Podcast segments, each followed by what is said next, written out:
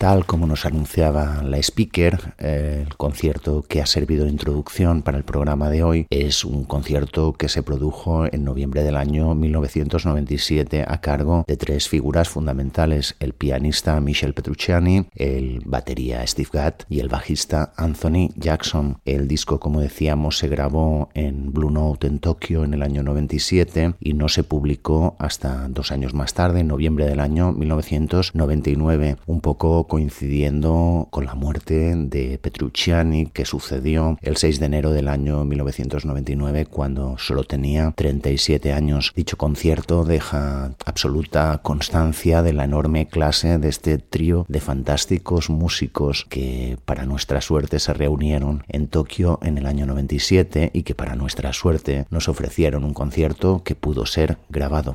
Otro pianista absolutamente excepcional, un pianista jamaicano que se llama Monty Alexander, nos ofrecía también en el marco de un gran festival de jazz, nada más y nada menos que el Festival de Jazz de Montreux en la edición del año 1976, un magnífico concierto que tenía como resultado un disco que ha pasado a la historia, un brillante trabajo que contenía un tema, una versión de una muy popular banda de soul de Filadelfia que se llamaban The Stylistics, un tema que se llama You Make Me Feel Brand New, algo así como me hace sentir totalmente nuevo. La verdad es que Monty Alexander tuvo la desgracia de vivir en una época en la que Oscar Peterson y McCoy Tyner eran los reyes indiscutibles del piano, pero todo y así fue capaz de convertir su nombre en un icono de eso tan bello a lo que llamamos jazz. Os vamos a dejar con él, con todos vosotros, You Make Me Feel Brand New, con todos vosotros el gran Monty Alexander.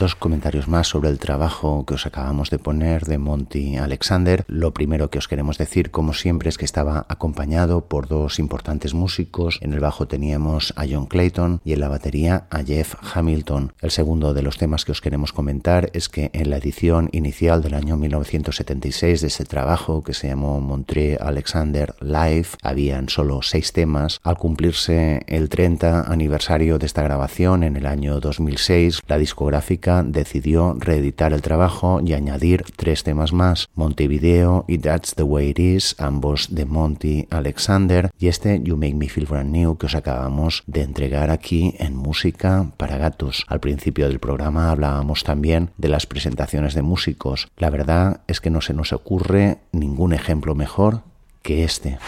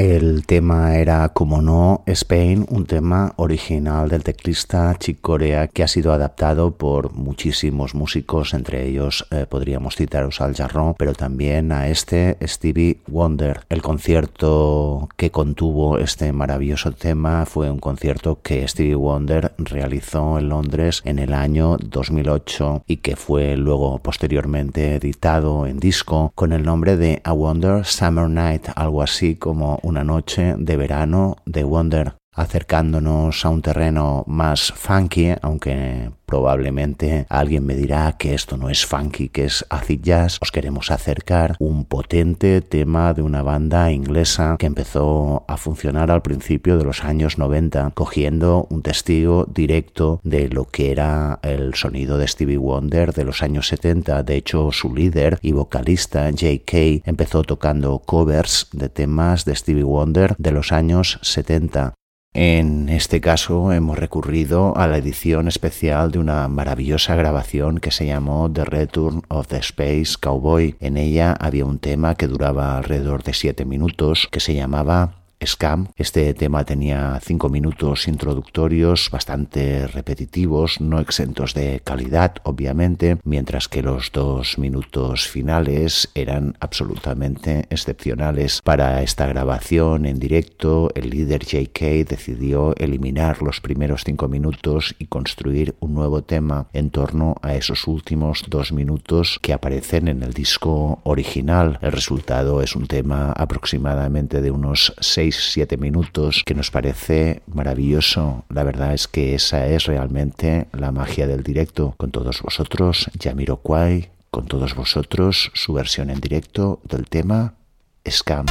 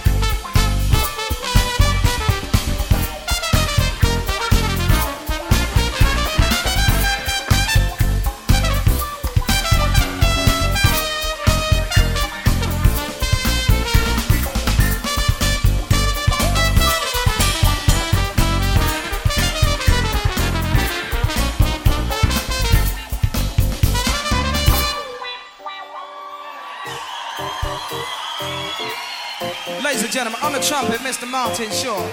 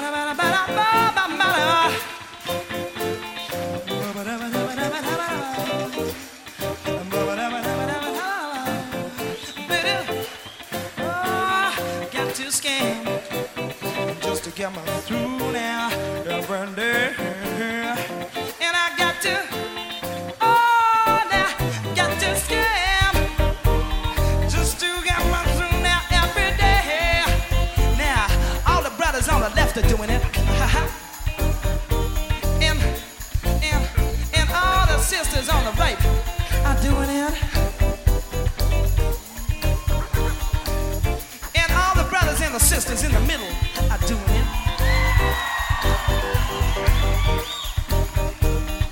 And all the brothers and the sisters and the people across the are doing it. Now everybody's got to scam.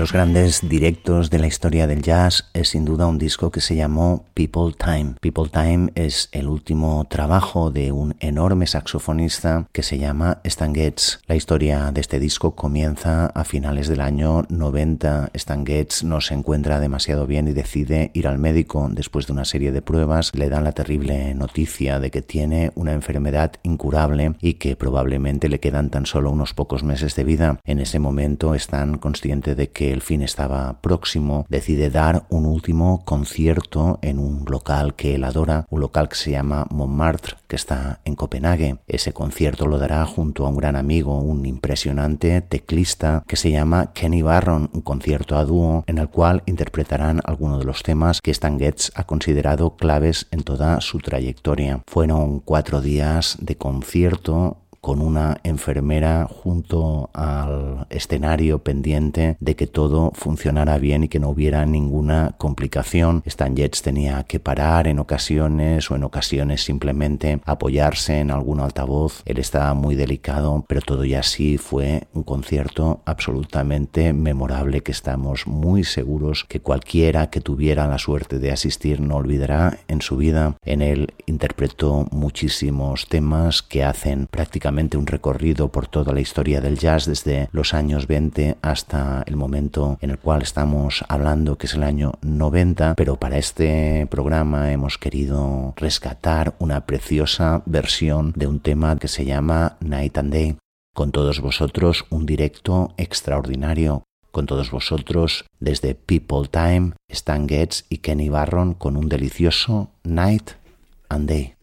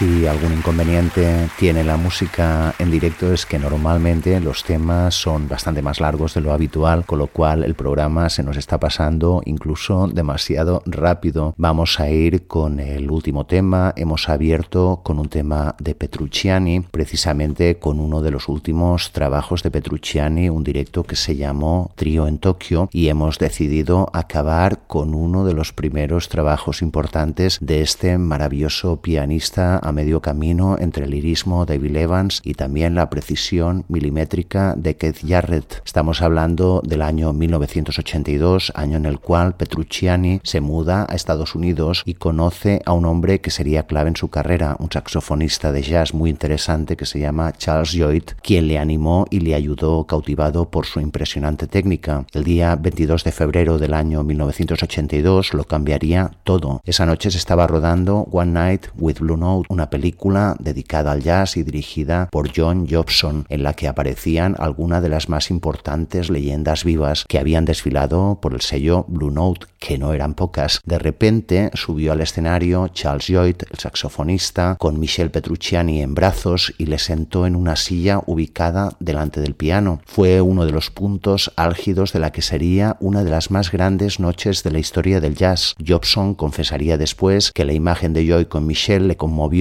hasta las lágrimas para aquellos que no lo sepáis, que posiblemente no acabáis de entender lo que os estamos explicando, es importante comentar aquí que Michel Petrucciani nació con una terrible enfermedad que se llama osteogenosis imperfecta. Él a sus más de 20 años no medía más de un metro, sus huesos se rompían con mucha facilidad y le costaba muchísimo trabajo caminar, pero afortunadamente tenía unas manos suficientemente grandes que le permitieron convertirse en uno de los grandes pianistas de la historia jazz. Os vamos a dejar con él, solo nos queda desearos una buena semana, esperar que os haya gustado el programa de hoy y deciros que la semana que viene volveremos con más, con todos vosotros, Michel Petrucciani, con todos vosotros un tema que se llama Ton Poem. Hasta la semana que viene.